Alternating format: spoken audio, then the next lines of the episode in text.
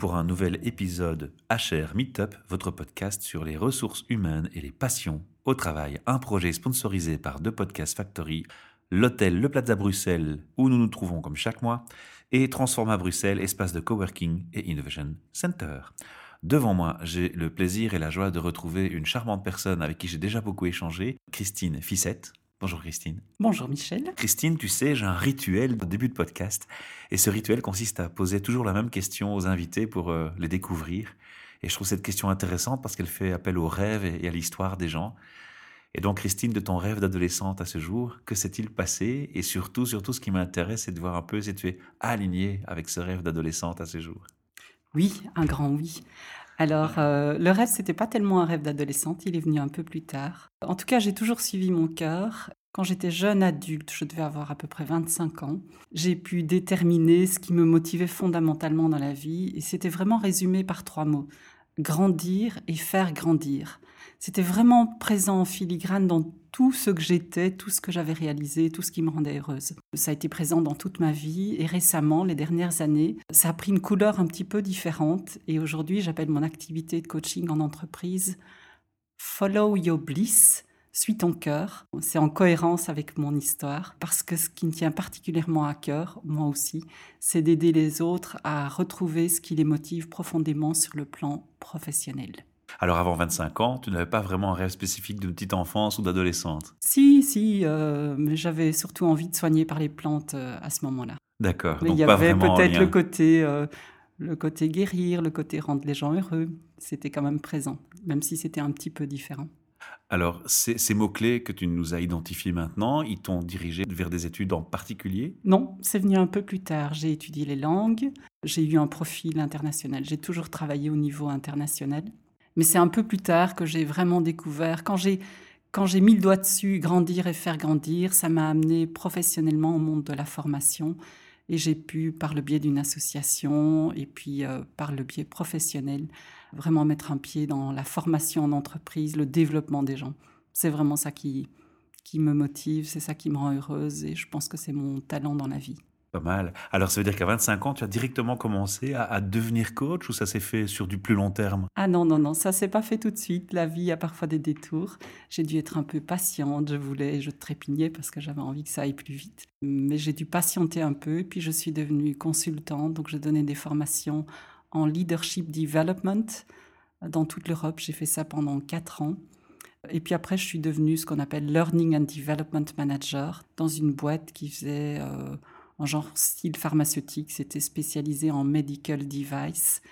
Et mon rôle, c'était la formation des leaders, des cadres, donc dans toutes les dimensions psychologiques, motivation, leadership. Le Follow Your Bliss, c'est depuis quand alors? Alors, les dernières années, j'ai eu une grosse période de remise en question et je me suis dit, mais c'est quoi que je fais bien? Qu'est-ce que je peux apporter de plus précieux aux autres, au monde? Mais Tu faisais pourtant déjà tant de bonnes choses, si je t'entends bien. Oui, mais dans cette période-là, j'ai été amenée à quitter mon travail. J'ai vraiment eu une grosse période de remise en question. Mais pour le, mon plus grand bonheur aujourd'hui, c'était vraiment de, de retrouver peu la crise de la mi-vie, retrouver euh, c'est quoi que j'ai envie de faire, qu'est-ce que je peux apporter de plus précieux aux autres. Du sens. Et c'était du sens, très très clairement.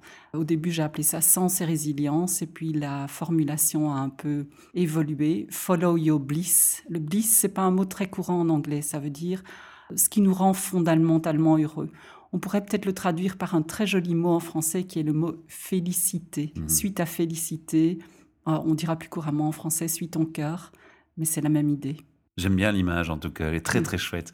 Tu nous as dit qui tu étais, quel, quel a été le parcours qui t'a conduit à créer cette activité. On va définir l'activité en elle-même c'est du coaching en entreprise, soit du coaching individuel ou du coaching de groupe, ce qu'on nomme plus couramment team building. Donc il peut s'agir d'individus en entreprise ou de team building en entreprise, mais c'est toujours autour de la même chose. Ma valeur ajoutée, c'est vraiment d'aider les gens à se reconnecter à ce qui les rend profondément heureux. Alors, si je parle d'un coaching, c'est souvent initié soit par le responsable des ressources humaines, soit par un manager. Et quel profil a-t-il? Parce que moi, j'ai une personnalité avec des valeurs fortes, donc euh, je pense que j'attire des gens qui me ressemblent un petit peu. La notion d'alignement, la notion de cohérence sont importantes. Et c'est souvent des personnes qui sont plutôt humanistes, C'est souvent des personnes qui ont envie de développer leurs collaborateurs. C'est plutôt des personnes aussi visionnaires qui comprennent l'enjeu de la transformation actuelle et qui ont vraiment envie d'apporter quelque chose à leurs collaborateurs. C'est l'antithèse du presse-citron, de la performance à outrance, d'un côté agressif. C'est plutôt la personne qui est humaniste, qui, se dit j'ai vraiment envie que mon collaborateur soit, soit heureux, se développe. Et il comprend que, in fine, ça profitera quand même à l'entreprise parce qu'une personne qui est heureuse, ben, elle est motivée, elle travaille avec le sourire, elle travaille avec plaisir, elle a de l'énergie, elle est créative et in fine, tout ça, ça, ça a un impact positif sur les résultats. Même si c'est pas le premier mouvement n'est pas je cherche à tout prix les résultats, le premier mouvement est je crée un environnement où les gens sont heureux et en conséquence, ça profite à l'entreprise aussi. Je m'attache souvent au, pourquoi. Et dans le pourquoi, j'entends déjà pas mal de choses que tu nous donnes ici, hein, qui expliquent la création de cette activité, ce que tu, ce que tu fais réellement. Mais il y a aussi d'autres choses qui m'interpellent. Dans le pourquoi, moi, je, vois une espèce, dans, ce que tu fais, de réponse à, cette fameuse recherche de sens que tu as connue aussi. Oui. Est-ce que c'est comme ça qu'on doit l'interpréter? Tu, as pris la leçon de ta propre expérience et tu as envie de la donner aux autres en disant, tiens, quel est ton sens? Tout à fait. Et j'aime beaucoup, euh, si je prends une image, j'aime beaucoup les images. J'aime beaucoup l'image du chemin du héros. Tu sais, Michel, les héros mythiques sont très importants et l'idée du héros, c'est qu'il a toute une série d'épreuves, il a un passage qui n'est pas toujours facile. Et après avoir vaincu toute une série d'obstacles, après, il ramène l'élixir. Il ramène l'élixir, donc il ramène son trésor dans la société. Et c'est un petit peu ce que j'ai ressenti. J'ai traversé une période qui n'était pas facile. Et vraiment, je me suis dit, comment est-ce que je peux partager ça? Pas partager en donnant des leçons, c'est plutôt partager en disant, ben voilà, je te pose des questions. En tant que coach, on ne donne pas des réponses, on ne donne pas de conseils, mais on pose des questions pour amener la personne à trouver ce qui la rend fondamentalement heureuse dans mon cas, puisque c'est ma spécificité, tout ce qui tourne autour de l'intelligence émotionnelle et prendre de la hauteur par rapport aux choses. Prendre de la hauteur comme si on n'était plus le nez dans le guidon en train de courir tout le temps, mais on va sur une montagne, on regarde et on prend un temps d'arrêt et tout à coup, les difficultés se vainquent facilement. Si je prends une autre image, c'est quoi? Une fois qu'on a trouvé son pourquoi, c'est assez facile de trouver son comment. À partir du moment où la personne se dit c'est ça qui me rend fondamentalement heureuse, trouver les modalités, comment y arriver, ça, en général, c'est pas très difficile, ça coule de source. Tu me lances des perches, hein, tu parles du mot comment et on va arriver au comment tu travailles et comment tu fonctionnes. Mais avant, il y a une chose encore qui m'interpelle. Tu sais que le, bonheur au travail, le bien-être au travail, c'est un thème un peu à la mode et tout le monde en parle. Et, finalement, dans, la pratique, le bonheur au travail de l'un n'est pas forcément le bonheur au travail de l'autre. Est-ce que tu as déjà pensé à, ces, à ces questions-là aussi? Est-ce que tu te positionnes par rapport à cette approche de bonheur à travail à tout prix? Mais euh, chacun choisit son approche. Moi, l'approche que j'ai choisie, c'est essentiellement de, de travailler par un rapport avec une personne, un rapport de confiance qui s'installe très vite et où je l'amène à réfléchir et à trouver pour elle-même ce qui la rend heureuse. Donc c'est très loin des, des, grands systèmes qui ont aussi leur, euh, leur valeur ajoutée, mais ce n'est pas, pas l'approche que je choisis c'est beaucoup plus qu'est-ce qui, toi, te rend heureux. Quels sont les moments, Michel, où dans, ta vie, tu as été particulièrement heureux? Qu'est-ce qui s'est passé à ce moment-là? Mhm. Pas mal. j'ai les réponses. Hein. J'en ai mhm. plein. Alors, maintenant, on va justement à cette question du comment. Tu es déjà rentré dans, dans, le thème un peu ici. Le comment, c'est qu'est-ce que tu vas mettre en pratique? Comment ça va se faire avec le, ton client? Donc, moi, j'écoute ce podcast. Je sais que tu as déjà même animé un, sujet avec nous chez Charmy dans, dans, un event. Tu as une expertise qui est certaine. Tu as une approche que tu viens d'expliquer, une philosophie, des valeurs. Et je me sens à l'aise avec tout ça. Et je te contacte. Je te fais un bilan de la situation de mon entreprise comment tu vas travailler, comment tu vas mettre en place ton, travail avec l'entreprise? Alors, il y a un contrat qui se fait avec le responsable des ressources humaines ou avec le manager et avec la personne. Par contre, le gros du travail se fait évidemment avec la personne que je coach. Et c'est pas tellement une approche technique pour moi qui fait la différence. Je suis coach certifié. Euh, bon, j'ai des tas d'approches que. c'est à ça que je pense. Hein. Je, pense à la boîte à outils du coach. Tu vois, c'est un peu ça que j'essaye de, te challenger là-dessus. Alors, par exemple, j'aime beaucoup tout ce qui est courant de la psychologie positive, tout ce qui est la notion de flow. Euh, j'utilise bah, un petit peu comme tout le monde les mêmes outils, la, la, la programmation neurolinguistique, la PNL, l'AT. Les neurosciences, enfin pas, pas mal d'outils. Voilà, tu as le même bagage oui. que la plupart des coachs, peut-être même un peu plus développés, et mais ce qui fait la différence pour moi, c'est c'est pas tellement les outils. Enfin, chacun, euh, en tout cas pour moi en tant que coach, peut-être que pour un autre coach répondrait différemment. Mais pour moi, et c'est les feedbacks que j'ai reçus des personnes que je coach, c'est essentiellement la relation de confiance qui mmh. se crée. Et si j'ai une particularité en tant que coach, c'est d'aller dans la profondeur. C'est-à-dire que parfois, la personne me raconte son histoire, on travaille un objectif professionnel, mais je ne prends pas la personne en se disant ça, c'est le côté professionnel, le côté privé, ça ne m'intéresse pas. Quand je pose une, question à la personne, très vite, il y a un rapport de confiance qui s'installe. Et très souvent, les personnes me racontent leur histoire ou leur, des choses un petit peu plus personnelles et je me mets un point d'honneur à garder la confidentialité pour euh, garder cette confiance. Euh, ce qui m'anime, c'est d'avoir un regard plein de bienveillance qui fait que quand la personne, si je donne un exemple concret, j'ai travaillé avec une jeune ingénieure qui avait un problème d'assertivité. Et à un certain moment, elle, on a travaillé ensemble tout ça et on a travaillé dans les couches élevées de la pyramide de Maslow, l'accomplissement de soi, ou aussi de, de la pyramide de Robert Diltz, qui parle des niveaux logiques en programmation neurolinguistique. Et ça nous a amené non pas à regarder un problème d'assertivité par je vais te donner des, des, trucs pour mieux parler en public, respirer, etc. C'était pas tellement ça. Ce qu'on a fait surtout, le gros du travail qui a été magique, c'était essentiellement de l'aider à éclairer, un petit peu comme Jung dirait, ce qui s'était passé dans son histoire familiale qui faisait que elle se mettait une pression immense.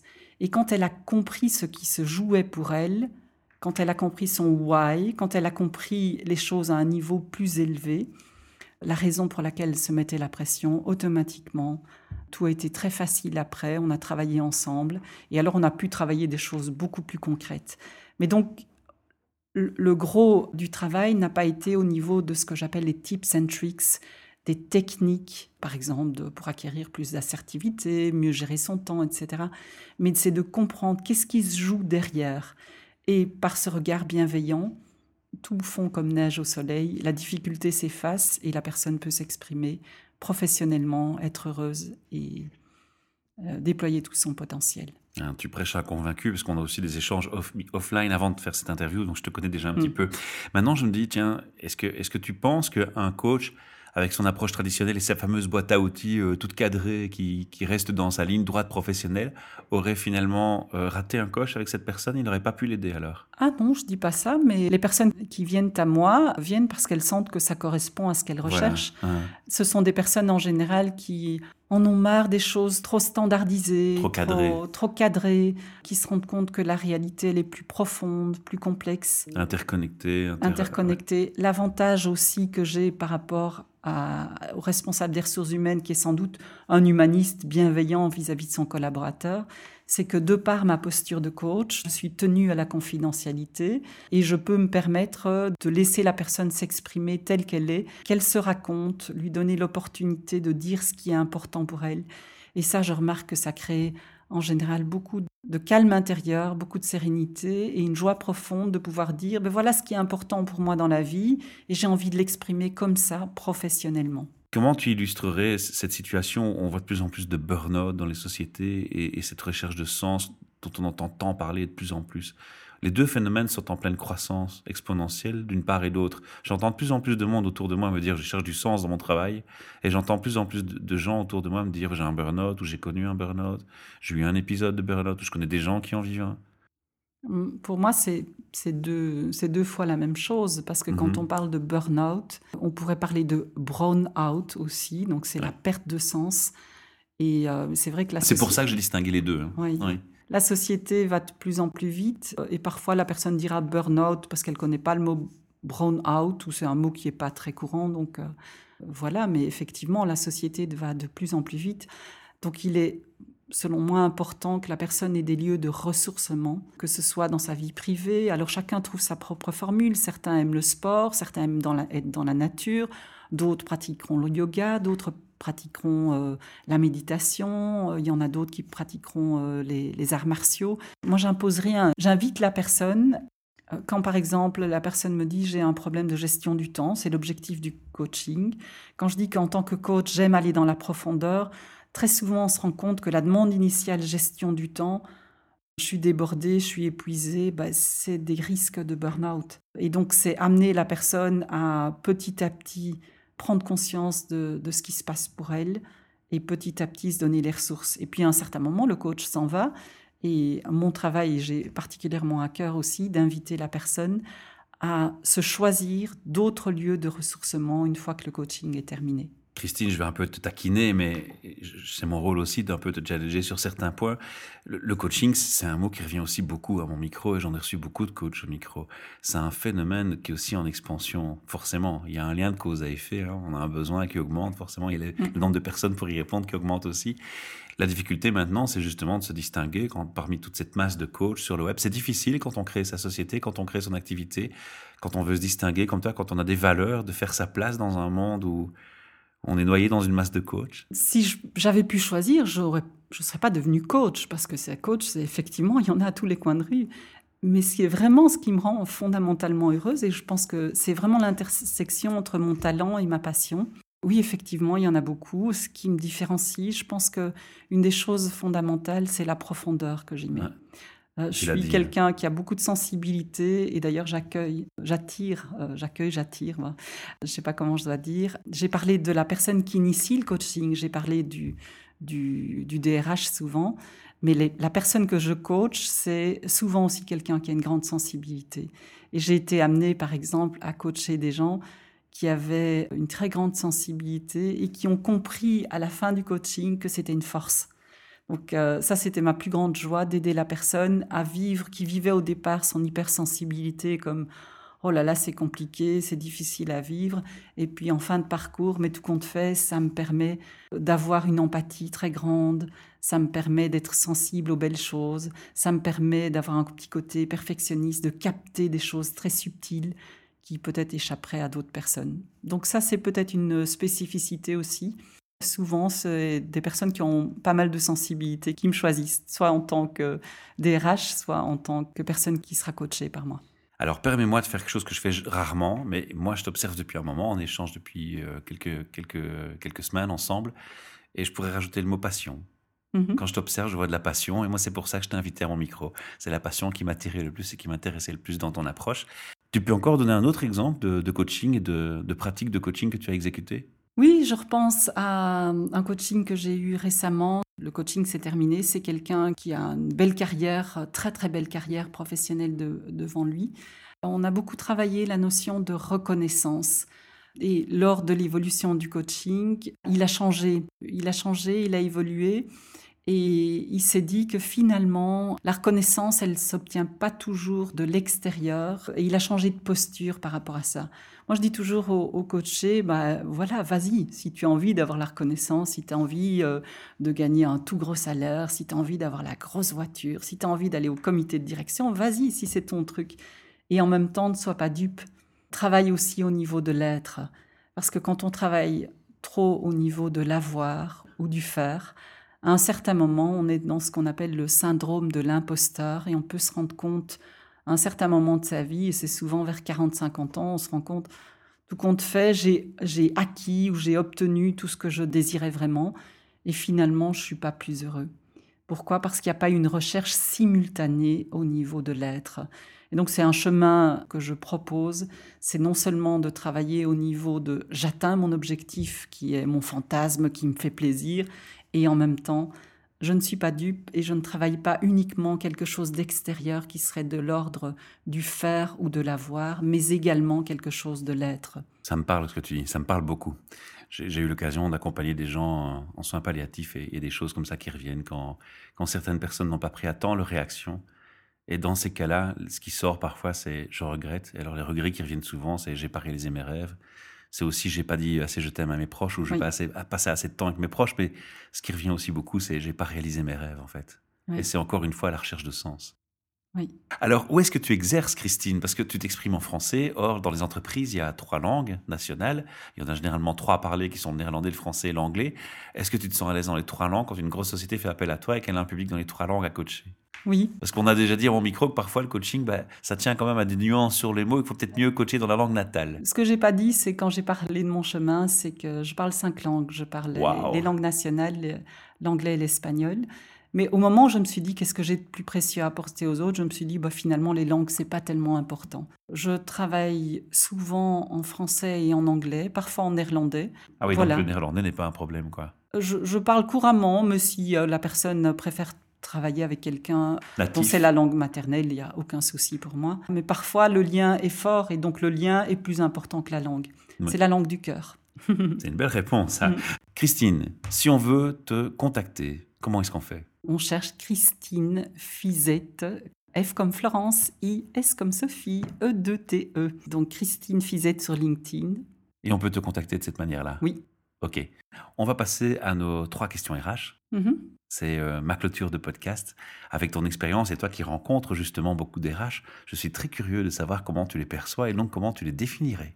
Alors le, le DRH, euh, pour moi, euh, dans la partie noble de son métier, c'est un peu comme un jardinier. Non pas un jardinier qui bourre ses plantes d'engrais et qui tire sur ses fleurs pour qu'elles poussent plus vite, mais un jardinier qui crée un environnement, qui crée un humus qui permet à chaque fleur de vraiment fleurir et de donner tout son potentiel. Pour moi, c'est la, belle image que je vois dans le métier RH. En tout cas, c'est la partie qui m'intéresse le plus. C'est une des plus belles définitions qu'on m'a données. J'ai envie de dire waouh, et ça m'ouvre la porte sur ma deuxième question. Ma deuxième question, c'est l'effet waouh. C'est une société où tu rentres et tu te dis Ah, waouh, ici il se passe un truc spécial. Les gens ont envie d'y travailler ici. C'est pas possible autrement. Je voudrais y travailler. Et, et si tu as eu ce genre d'effet waouh déjà sur ton parcours, est-ce que tu peux me dire le pourquoi? Je ne me souviens pas malheureusement d'une société où j'ai eu un sentiment très fort. J'ai rencontré des managers qui avaient créé des îlots dans leur entreprise où il y avait ce plaisir. Ils avaient su créer cet humus où chacun a pu trouver sa place et chacun a pu grandir, se développer, être heureux. Et là, tu t'es dit waouh. Et, et- et là, oui, vraiment, je suis en admiration devant de tels managers. C'est parfois des personnes très humbles, justement, mais qui ont cette... euh, Est-ce qu'on les, qu'on les qualifie encore de managers? Je vois beaucoup de discours où on dit maintenant un leader. Oui, oui, je dis manager parce que c'est le terme générique, Ouais. mais on devrait plutôt parler de leadership, effectivement. Et c'est là Ouais. la grosse différence, en fait, hein, je pense. C'est peut-être ceux-là qui sont les vrais leaders. Alors, j'ai une dernière question encore. Si tu as tous les RH et DRH qui nous écoutent dans le monde, et je suis très ambitieux là, hein, quel message aurais-tu envie de leur passer? De revenir à l'essentiel et de créer cet humus, cet environnement où chacun peut grandir, peut donner le meilleur de lui-même parce qu'il se sent en confiance, parce qu'il se sent apprécié et les choses coulent de source à ce moment-là. Merci Christine, merci de t'être déplacée jusqu'à moi pour cette interview et ce podcast. Merci de m'avoir fait confiance. Et puis j'invite les auditeurs qui auraient envie, comme toi, de, de partager leur passion ou de parler de thèmes RH à me rejoindre ici au micro au Plaza Hotel. Pour ce faire, vous allez sur notre site, vous allez euh, rechercher les dates d'enregistrement qui sont en général annoncées. Pour l'année 2018, elles seront toutes là, en janvier. Et vous m'envoyez un petit mail pour réserver et j'aurai le plaisir et la joie de vous recevoir dans ce fabuleux palace avec des sandwichs, une boisson et, et mon plus grand sourire en fait. À bientôt. Merci Michel. Au revoir.